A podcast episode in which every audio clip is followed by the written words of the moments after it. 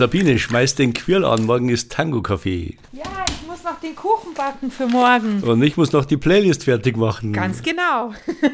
Kannst du dich in der Zeit an den Computer setzen? Los geht's.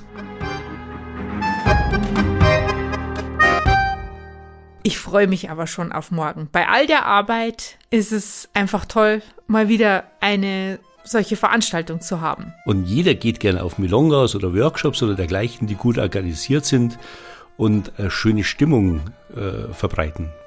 Trotzdem machen sich, glaube ich, viele nicht klar, wie viel Arbeit da im Detail drinsteckt, im Hintergrund geleistet wird und ganz oft auch von Ehrenamtlichen und in der Freizeit oder für ganz kleines Geld. Ja, in den Großstädten oft von Tango-Schulen, am Land oft eher von Vereinen, die sich da alle reinhängen. Und es fängt an von den ganz kleinen Sachen wie Kuchenbacken bis hin zu Organisation von GEMA, Gebühren abführen, Versicherungen abschließen. Es hängt unheimlich viel Arbeit dran. Und vor allen Dingen auch die Altersvorsorge derer, die damit ihren Lebensunterhalt verdienen. Nachdem der ganze Kulturbetrieb in den letzten zwei Jahren fast zum Erliegen gekommen ist, ist auch erstmal die Sensibilität dafür gewachsen, dass viele Künstler praktisch ins Bodenlose fallen, wenn ihnen die Auftrittsmöglichkeiten fehlen oder sie keine Kurse mehr anbieten können. Und aus dieser Not der Künstler heraus hat sich im Tango dann der Verein Pro Tango formiert, der zum Ziel hat, die Kulturschaffenden im Tango zu unterstützen. Und um genaueres über Pro Tango zu erfahren, haben wir heute im Podcast Marlies und Martin Derendorf. Die begleiten diesen Verein äh, seit der ersten Gründungsstunde und darüber werden sie uns heute im Podcast was erzählen. Let's talk, Dieter. Let's talk, Sabine. Tango Talk. Der Podcast der Tango-Geschichten. Wir stellen euch Menschen vor, die den Tango auf ganz unterschiedliche Weise lieben und lieben. Tango Talk. Das sind Sabine Holl und Dieter Ringelstetter. Zwei Suchende in Sachen Tango.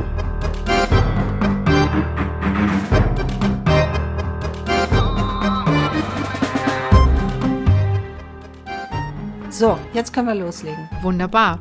Dann freue ich mich sehr, euch beide heute im Tango Talk zu begrüßen. Martin und Marlies Derendorf. Herzlich willkommen. Ja, hallo. Ja, herzlich willkommen. Wir haben euch eingeladen in unseren Podcast, weil wir uns in letzter Zeit sehr viel mit Tango-Vereinen beschäftigt haben, mit dem Vereinswesen, das ja für den Tango total wichtig ist und nach Gesprächspartnern gesucht haben, mit denen wir in dieses Thema einsteigen können. Und im Endeffekt sind wir dann bei Pro Tango gelandet, einem recht jungen Verein, der sich ja im Zuge der Corona-Krise gegründet hat. Und da wart ihr beiden, habt ihr dann dafür eine Schlüsselrolle gespielt, wenn ich das so richtig verstanden habe. Jetzt gucken wir uns an. Äh, Schlüsselrolle weiß ich nicht. Das ist, glaube ich, übertrieben. Aber wir gehörten zu den Menschen, die gesagt haben, da muss man was machen. Und die Schlüsselrollen, die haben dann hinterher andere übernommen, nämlich die Tango Professionals. Aber wir gehörten zu den Menschen, die einfach sich auch da engagiert haben und gesagt haben, jetzt aber los. Ne? Es kann nicht sein, dass äh, der Tango in Deutschland getanzt wird, aber nicht sichtbar ist. Ne? Ich fand es total bemerkenswert. Entschuldige, Martin, möchtest du noch was dazu sagen? Ja, ähm, mein, meine Auffassung dazu wäre, dass wir versucht haben, die wirklich zu motivieren, das zu machen. Wir hatten Kontakt mit einigen, gerade hier natürlich aus der Berliner Ecke, mit denen wir äh, über diverses gesprochen haben. Und äh, die Petition, die bundesweite, war ja auch an so einem Vorinstrument, mit dem schon mal angefangen wurde. Und ähm, es ging halt auch um Überlegungen, wie man den Tango sichtbar machen kann. Und zwar nicht nur in der Normalbevölkerung, sondern auch auf einer politischen Ebene, wo eben Aktionen passieren müssen. Und aus unserer Sicht war das, ist es so, dass Einzelne, die für den Tango sprechen, nicht wirklich sichtbar sind Ähm, sobald aber das irgendwo eine Institution ist und die sich Verein nennt, egal wie viele Leute da jetzt äh, wirklich drin sind, je mehr natürlich, desto besser, desto eher wird äh, man als Gesprächspartner, wird der Tango als Gesprächspartner wahrgenommen. Und aus unserer Sicht kann der Verein dann so überhaupt nur ein Fürsprecher werden, um die Themen, äh, für die er sich eben engagieren will, auch dann an die richtige Stelle zu bringen. Und das haben wir versucht positiv zu motivieren und zu unterstützen und äh, ja, letztendlich ist dann ja auch der Verein gegründet worden. Lass uns doch unsere Hörer nochmal abholen, ganz am Anfang. Vielleicht kennt ja nicht jeder Pro Tango, denn es ist ja kein Verein, den man jetzt als Liebhaber, als Tango-Tänzer und Tango-Tänzerin beitritt, sondern dieser Verein ist so eine Art Interessenvertretung für alle Schaffenden im Tango, für Tanzlehrer, für Veranstalter von Milongas, von Tangoreisen, für jeden und jede, für die der Tango sozusagen auch Beruf geworden ist. Und weil es eben keine entsprechende Gewerkschaft oder Interessenvertretung gegeben hat, die Tango-Schaffenden aber ganz massiv unter den Lockdowns, unter den äh, Pandemierestriktionen gelitten haben, ist die Idee entstanden, Pro Tango zu gründen. Könnt ihr uns da noch mal mitnehmen, so in, den, in die Gründungsversammlung oder in die Bes Gespräche, die da vorher stattgefunden haben, bevor es zur Gründung kam? Ja, das war eigentlich eine Initiative von einigen ähm, Berliner Tango-Tänzerinnen und Tango-Tänzern, ähm, die haben eine Initiative gegründet, die hieß damals Der Berliner Tango soll leben und äh, haben dann ähm, einen äh, Brief geschrieben an Berliner Lokalpolitiker und auch äh, an einige, ähm, an die Kulturminister, Kulturstaatsministerin und einige Bundespolitiker. Und äh, dann hat man aber gemerkt, irgendwie, ist so eine Initiative, die verpufft auch. Und aus dieser Initiative hat sich aber dann, die ist dann größer geworden, die ist dann bundesweit geworden und dann hat sich äh, die Initiative gebildet, die eine Petition auf den Weg gebracht hat für den Tango. Und aus dieser Bewegung ist dann letztendlich der, der Verein gegründet worden. Also, dass sich dann die Professionals gesagt haben und auch die Tango-Liebhaberinnen und Liebhaber, so wie wir, da muss mehr passieren. Und äh, dann hat es diese Vereinsgründung gegeben. Und ihr seid da, wie muss ich mir das vorstellen? Irgendwie beim Italiener um die Ecke am Stammtisch gesessen und habt gesagt, so, das machen wir jetzt. Wer macht einen Schriftführer? Äh, ich übernehme die Eintragung beim Gericht oder das war in, also einer der Tango-Tanzenden ist äh, ein Rechtsanwalt mhm. und äh, der hat dann die Satzung ausgearbeitet und äh, ähm, dann gab es also ein paar Gründungsmitglieder. Dazu gehörten wir übrigens nicht, weil wir da nicht konnten in der Zeit.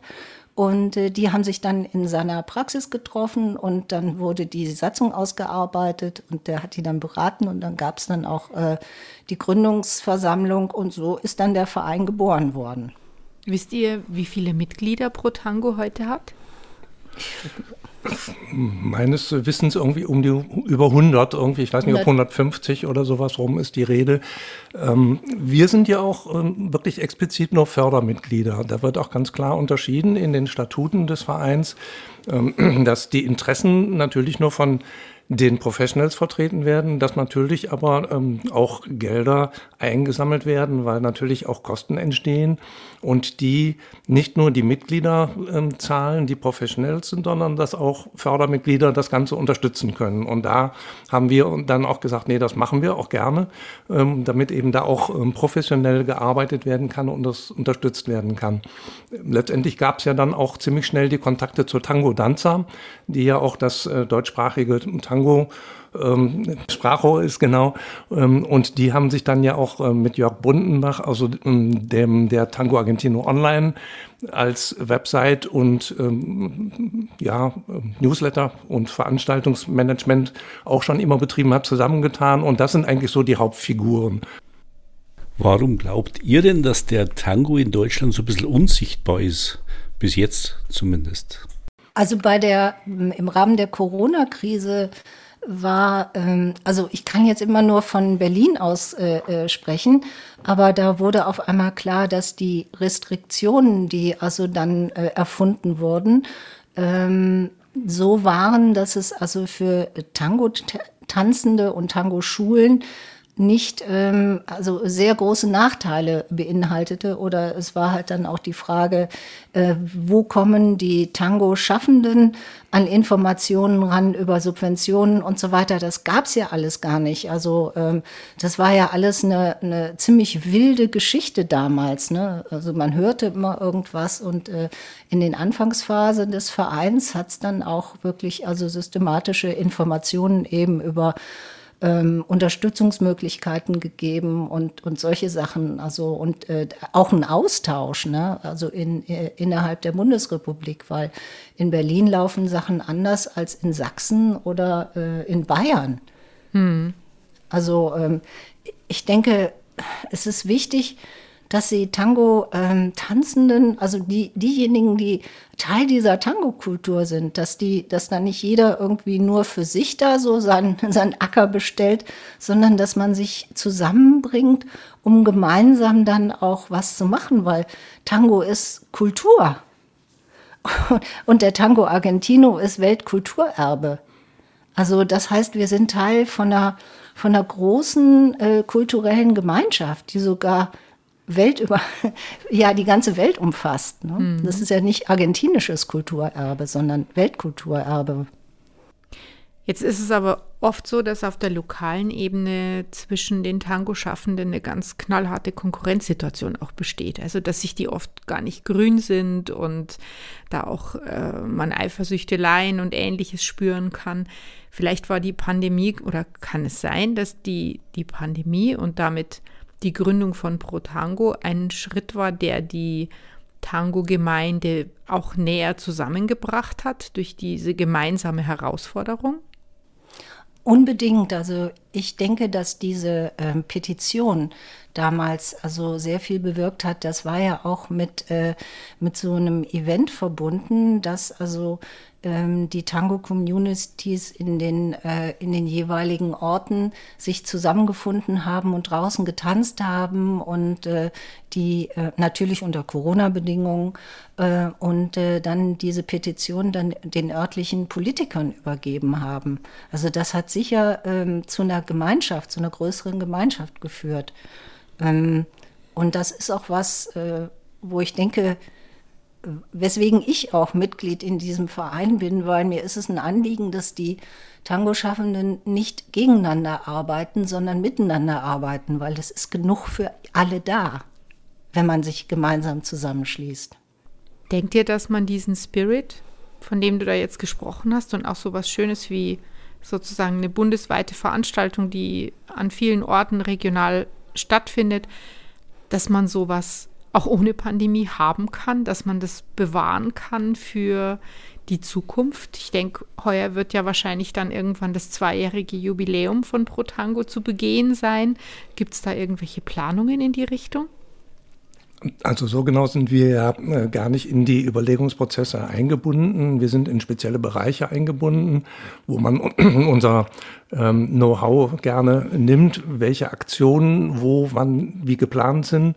Darüber haben wir jetzt keinen Kenntnisstand, aber ich weiß, dass schon immer Überlegungen wieder waren, mal wieder einen Aktionstag zu machen und auch ähm, gerade mit Initiativen, die in Berlin laufen, da, da arbeiten die dran. Ich bin davon überzeugt, dass der Verein da Möglichkeiten äh, schaffen wird und ähm, auch ähm, dazu aufrufen wird. Und nach dem Gefühl her ist es auch so, dass da durchaus ein hohes Interesse und ähm, Bereitschaft steht, das mitzumachen und sich da zu präsentieren.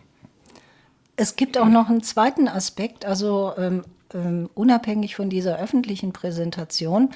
Das ist die politische Arbeit des Vereins. Ich glaube, niemand macht sich Gedanken, was ist eigentlich mit den Lehrern, die uns unterrichten, die uns diesen wunderbaren Tanz vermitteln. Was ist eigentlich mit denen? Was ist mit deren sozialer Absicherung? Hm. Was ist mit deren Krankenversicherung zum Beispiel? Was ist mit deren Rente? Und im Moment ist es so, dass die überhaupt nicht sozial abgesichert sind als Tango-Lehrer. Und das ist was, wo sich der Verein drum kümmert, also dass also auch Tango-Lehrende ähm, in die Künstlersozialkasse aufgenommen werden. Es gibt ein eigenes Sozialversicherungssystem für Künstler. Mhm. Nur Bühnentango-Tänzer können sich dort versichern lassen, aber nicht die normalen Tango-Lehrer. Tänzer, also Tango-Lehrer. Und da gibt es im Moment Initiativen, also da auch mit der Politik und mit der, äh, mit der Künstlersozialkasse in Verbindung zu treten. Ähm, ich sag mal so, der Künstlerbegriff äh, der Künstlersozialkasse, der stammt aus dem Jahre 1975. Und er ist nie weiterentwickelt worden. Also das ist ein Problem, was nicht nur die Tango-Tanzenden betrifft, sondern das ist auch ein Problem, was also Künstler betrifft, die es 1975 nicht gab, zum Beispiel Hip-Hopper. Ja. Ähm, und wenn man ähm, jetzt Mitglied dieser Künstlersozialkasse werden will und eine, eine Kunst ausübt, die es 1975 nicht gab, dann muss man sich einklagen bis zum Bundessozialgericht weil die, äh, auch die Vorschriften bis jetzt nicht angepasst worden sind. Und das ist auch was, worum sich der Verein kümmert, dass sich da was ändert. Oder zum Beispiel ähm, die Frage der GEMA. Das wird, äh, glaube ich, vielen bekannt sein, dass mhm. die GEMA äh, mit ihren Gebühren und mit ihren Abrechnungssystemen also äh, sehr schwierig ist und äh, das Tanzvergnügen doch erheblich behindert. Da gibt es im Verein auch eine eigene Arbeitsgruppe, die sich darum kümmert. Also es geht also nicht nur um spektakuläre öffentliche ähm, Auftritte, sondern auch, ähm, dass im Hintergrund doch einiges äh, erarbeitet wird, was also vielleicht an allen äh, das Tango-Leben erleichtert.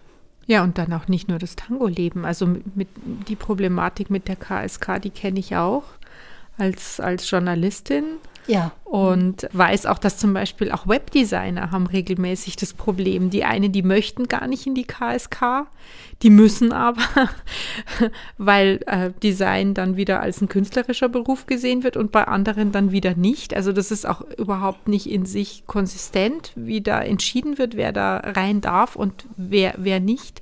Also von daher hätten wahrscheinlich sehr, sehr viele Berufe und auch sehr viele Berufsträger einen großen Vorteil davon, wenn ihr da eine Reform anstoßen könntet.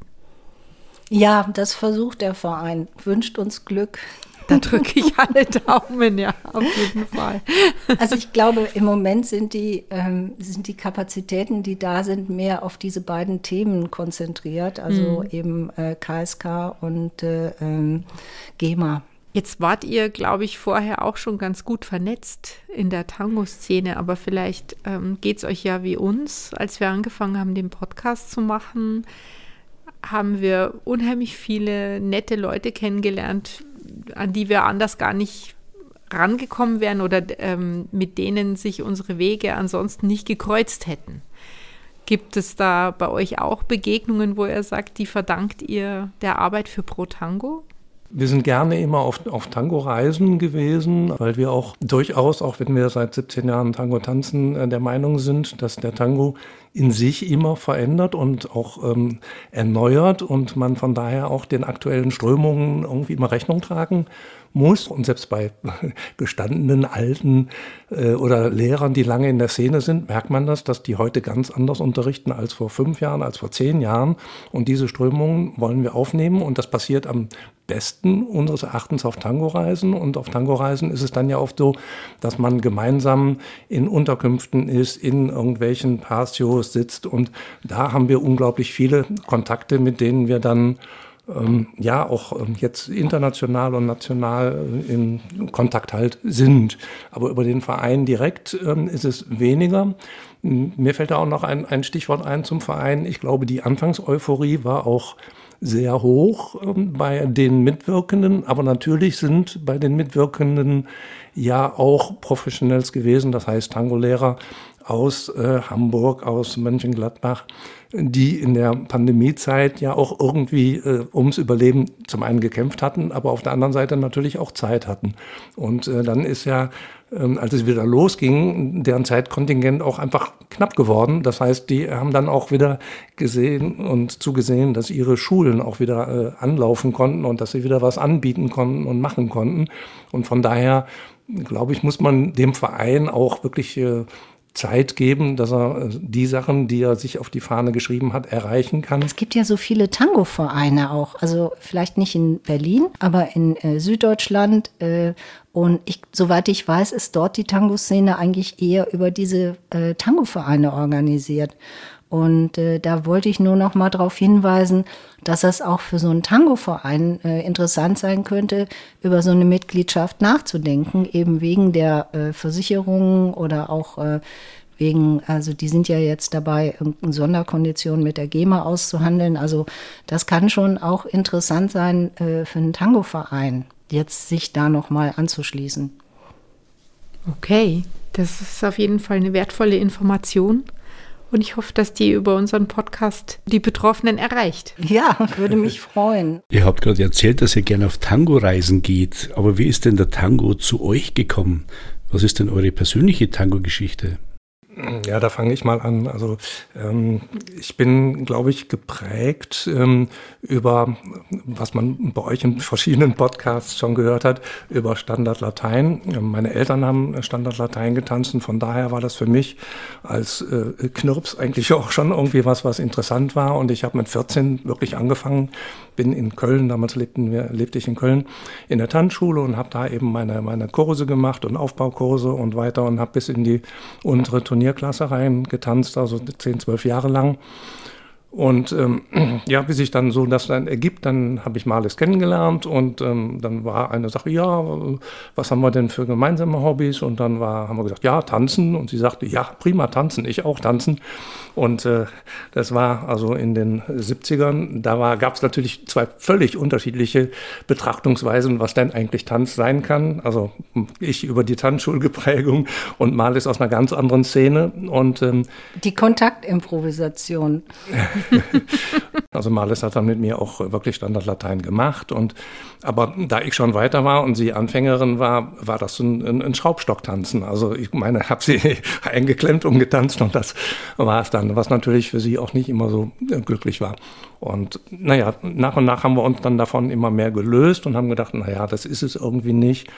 Und als wir dann vor 20 Jahren, glaube ich, nach Berlin wechselten, haben wir dann nochmal mal neu auch überlegt, weil man ja auch wieder Kontakte sucht und was man macht. Und dann nach und nach kam dann eben Tango dazu und Tango als Musik ähm, hat mich sowieso schon immer, also Piazzolla kannte ich, bevor ich tanze, Tango tanzte, ähm, animiert und angesprochen. Und ähm, letztendlich ja, war es dann die Musik und die Bewegung, die man zusammenbringen kann und dieses einzigartige wenn man mit einem anderen Menschen wirklich in Verbindung geht und äh, dann tanzt und dabei dann Musik äh, interpretieren kann auf eine Art und Weise, die ich in, in keinem anderen Bewegungstanz so äh, bislang kennengelernt habe. Ich möchte da noch äh, hinzufügen, äh, was eine Tango-Bekannte in Berlin so auf den Punkt gebracht hat. Tango ist die Kunst der getanzten Umarmung unter Fremden. Das ist ein schönes Zitat. Da kriege ich Gänsehaut. Ja. Und äh, für mich war das dann so, ähm, der Tango, weil ich ja eben von der Kontaktimprovisation kam. Und als wir anfingen, Tango zu tanzen, da tanzte in Berlin alles Neo-Tango. Das kann man sich heute gar nicht mehr vorstellen. Also der war freier, der Tango. Auch die Bewegungsmöglichkeiten waren ähm, für mich freier. Und äh, ich konnte dann auch ähm, ich konnte dann auch selbst als Folgende doch äh, die Musik interpretieren. Und das ist für mich die Essenz von Tanz, dass ich mit meinem Körper Musik interpretieren kann. Und mhm. das Höchste, was dann noch drüber kommt, ist, dass man es jetzt auch als Paar kann. Dass man es mit einem anderen kann. Und dass man dann zusammen äh, im Prinzip in dem Moment, wo man tanzt, die Musik choreografiert und interpretiert. Und das ist für mich ein unheimlich künstlerischer Akt. Und ähm, das, ist, das ist der Punkt, wonach ich immer strebe. Das hast du total schön auf den Punkt gebracht. Das, da, da strebe ich auch hin, aber ich bin noch so beschäftigt damit, irgendwie nicht die Achse zu verlieren. ja.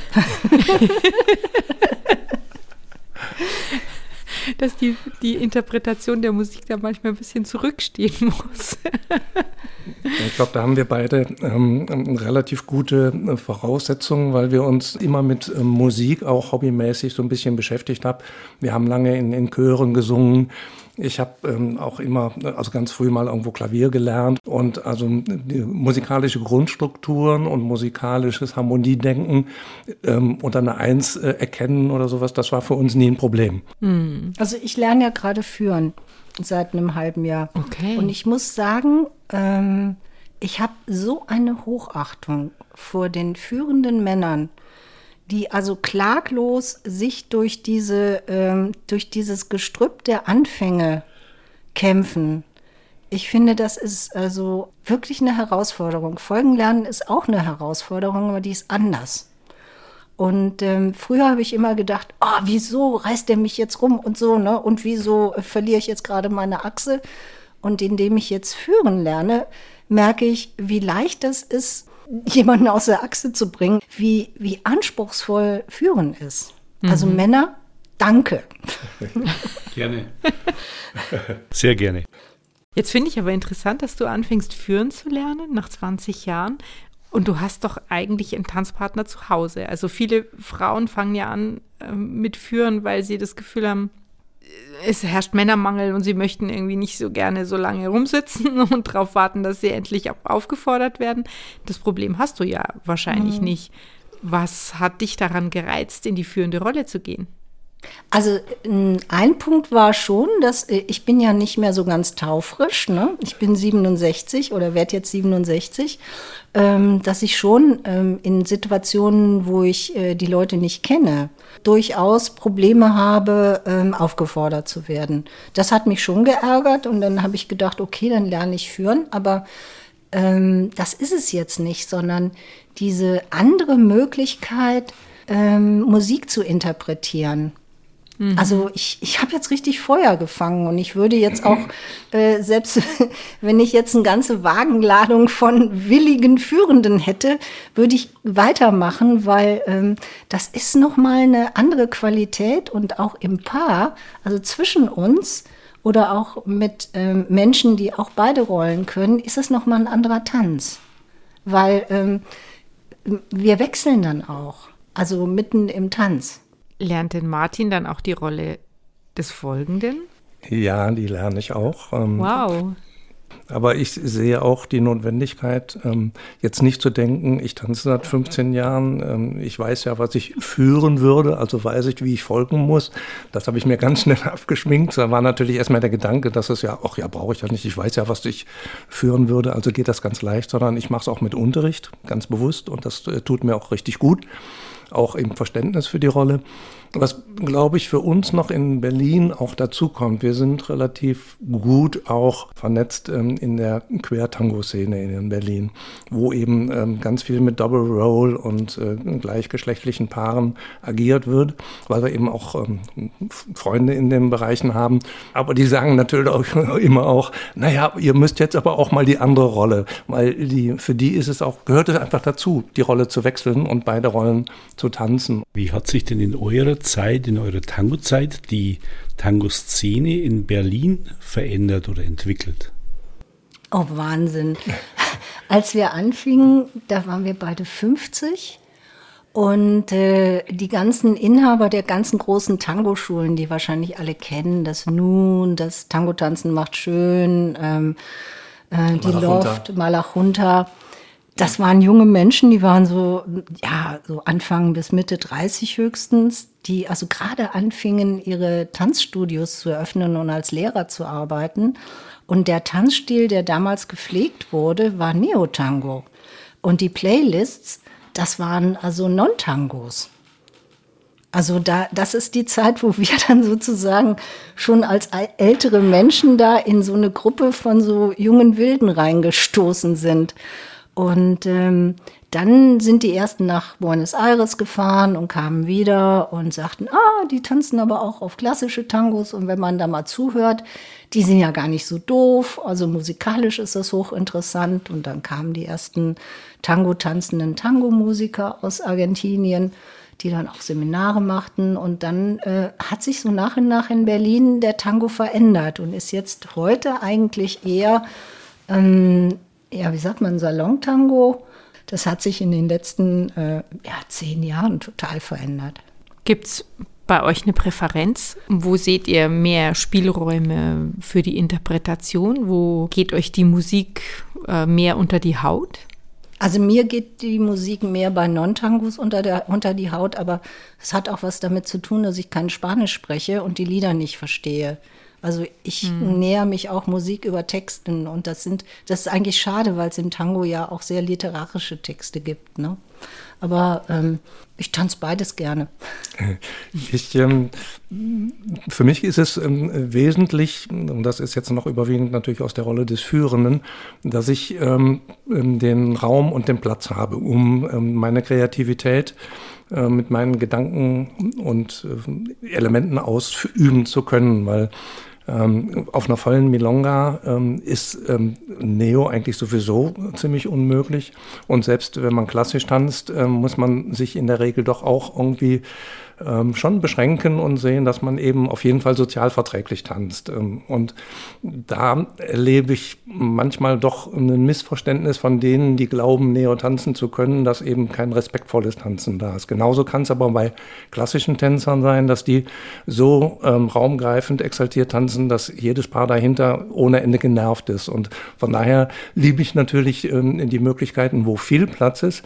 Und dann ähm, kann ich auch auf klassische Tangos wunderbar die rhythmischen Feinheiten dann irgendwie versuchen zu zelebrieren und ähm, zu zeigen und freue mich wie ein Schneekönig, wenn die Partnerin mich versteht und das mitmacht und die, die kleinen äh, Synkopen und äh, Achtelnoten dann mittanzt oder so. Also das ähm, ist jetzt nicht unbedingt an die Musik gebunden. Ich denke, wir, wir tanzen beides gerne. Wir möchten aber, oder ich möchte nicht nur Neo und ich möchte auch nicht nur klassisch tanken, tanzen. Und ich freue mich auch immer, wenn ich das mit einem anderen Partner als Martin tanzen kann, weil das darin liegt ja ähm, auch eine der ähm, Reize des Tango-Tanzens, eben die Umarmung unter Fremden. Und das finde ich auch am Tango so toll. Das geht nicht nur mit einem eigenen Partner. Ja, ich habe so das Gefühl, ihr entwerft ein Kaleidoskop von Möglichkeiten, von Queer, von Rollenwechsel, von, ja, wir tanzen auf jede Musik gern. Es gibt keine so strikten Regeln wie die, wie die Tango-Polizei, die sagt, es darf irgendwie nur die Musik gespielt werden von 1938 bis ja. 1942, 3. September und so, sondern es ist, wirkt alles so im Fluss und so, so tolerant und so, ja, einfach offen und frei. Das finde ich total interessant und äh, attraktiv, muss ich sagen. Das ist das Schöne wahrscheinlich einfach auch an der Berliner Tango-Szene speziell. Wir haben ja vorher über die Vereine gesprochen, die je weiter man nach Süden kommt, umso wichtiger werden für den Tango. Da ist es manchmal nicht ganz so, dass man so locker mit den Konventionen umgeht. Ja, da herrschen striktere Vorstellungen davon, welche Musik okay ist auf einer Milonga oder ja, wie und ja, in welchem Stil getanzt werden darf. Interessanterweise gibt es das auch in Berlin und das sind vor allen Dingen die Jungen. Da stehe ich immer fassungslos davor und denke immer, wozu habe ich eigentlich mal Emanzipation gemacht? Also ähm, das ist, glaube ich, auch ein Zeitgeist. Ich kann den nicht erklären, aber das äh, gibt es in Berlin genauso. Ja, dann hoffen wir, dass sich das in Berlin zumindest noch lange hält als ein Aspekt von Vielfalt, dass es das andere auch geben darf. ja, ich würde mich freuen, wenn das sich in der ganzen Tango-Welt überträgt, weil das ist eigentlich schade, wenn es nicht ist. Es müssen Regeln geben, zum Beispiel die Ronda oder rücksichtsvolles Tanzen. Ne? Also das, äh, das ist das äh, sine qua non, aber dass da trotzdem mehr diese Kreativität, die der Tango bietet, erfahren wird. Und äh, ich wünsche mir schon, dass die Menschen auch die Angst davor verlieren, Fehler zu machen und umzufallen. Oder also ja, wahrscheinlich sind aus diesen Fehlern viele Schritte geworden, die wir heute lernen. Ich habe kürzlich ein äh, wunderbares Zitat von Gustav Mahler entdeckt, und zwar, Tradition ist nicht die Anbietung der Asche, sondern die Weitergabe des Feuers. Ja. Und das finde ich für Tango unheimlich passend. Ja, Das ist wunderschön gesagt. Leider aber zu befürchten, dass ähm, irgendwie, ich weiß es nicht, ich verspüre jedenfalls so eine Tendenz, dass Tango irgendwie auch so als sowas zu bewahrendes, traditionelles angesehen wird und genau diese Weiterentwicklung, die da möglich ist, ähm, ja, nicht so einfach wirklich ähm, in, die, in, in die Präsenz, in die Köpfe zu bringen ist. Und das erhoffe ich mir letztendlich auch von dem Tango-Verein mit, dass also auch eben die ganze Bandbreite, und das ist ja auch bewusst so in deren Formalien, soweit ich weiß, äh, formuliert, dass es nicht darum geht, äh, den Tango der 30er oder den sonstigen, sondern auch wirklich eine Bandbreite äh, der Tango-Schaffenden da auch mit zu integrieren und eben auch modernere Sachen damit reinzunehmen. Und ich fände es jammer schade, wenn der Tango auf einem Stand stehen bleiben würde und sich nicht weiterentwickeln könnte. Sicher hat Europa da auch eine andere Rolle als ähm, Argentinien. Ähm, wichtig finde ich, dass ähm, Tango als ein, etwas gesehen wird, was sich fortentwickeln kann und weiterentwickelt. Ja, ich denke, da ist Pro-Tango auf jeden Fall ein gutes Vehikel, ein gutes Sammelbecken, auch für die Vielfalt, in der der Tango in Deutschland gelehrt und gelebt und geliebt wird. Und wir können uns nur wünschen, alle, dass es viele aktive und engagierte Menschen gibt, die dieses Ziel weiter unterstützen und den Verein eine lange, vielfältige und produktive Existenz ermöglichen. Das die Idee des Tango sichtbarer wird in der Öffentlichkeit und auch eine Interessenvertretung eben erfährt, da wo es nötig ist, mhm. um die Tango-Schaffenden auch in ihrer Arbeit und ihrer Absicherung auch ne, zu unterstützen. Ja, das ist das, was ich mir wünsche. Ich glaube, das wünschen wir uns alle. ja. Ja, war total schön mit euch zu plaudern. Vielen Dank, dass ihr uns so ein bisschen Einsichten gegeben habt in euer eigenes Tango-Leben und in eure Unterstützung, die ihr da in den letzten zwei Jahren geleistet habt für diese gute und wichtige Sache. Danke. Von mir auch vielen Dank. Ich fand es wirklich interessant und die Initiative von Pro Tango äh, wirklich wunderbar. Ja, auf jeden Fall eine unterstützenswerte Sache, der wir uns gerne anschließen. Gerne. So ein Verein braucht immer Mitglieder, sei es also Kreative, sei es also Professionelle, sei es also so wie uns Fördermitglieder. Ich denke, äh, damit der Tango in Deutschland weiter wachsen und gedeihen kann. Wer ähm, sich dafür interessiert, wie man als Fördermitglied den Verein unterstützen kann oder eben selbst als Tango-Schaffender Mitglied werden kann, das findet ihr dann in den Shownotes zu dieser Episode. Alles klar. Super. Super. Vielen Dank euch beiden. Das war Tango Talk, der Podcast der Tango-Geschichten von Sabine Holl und Dieter Ringelstetter.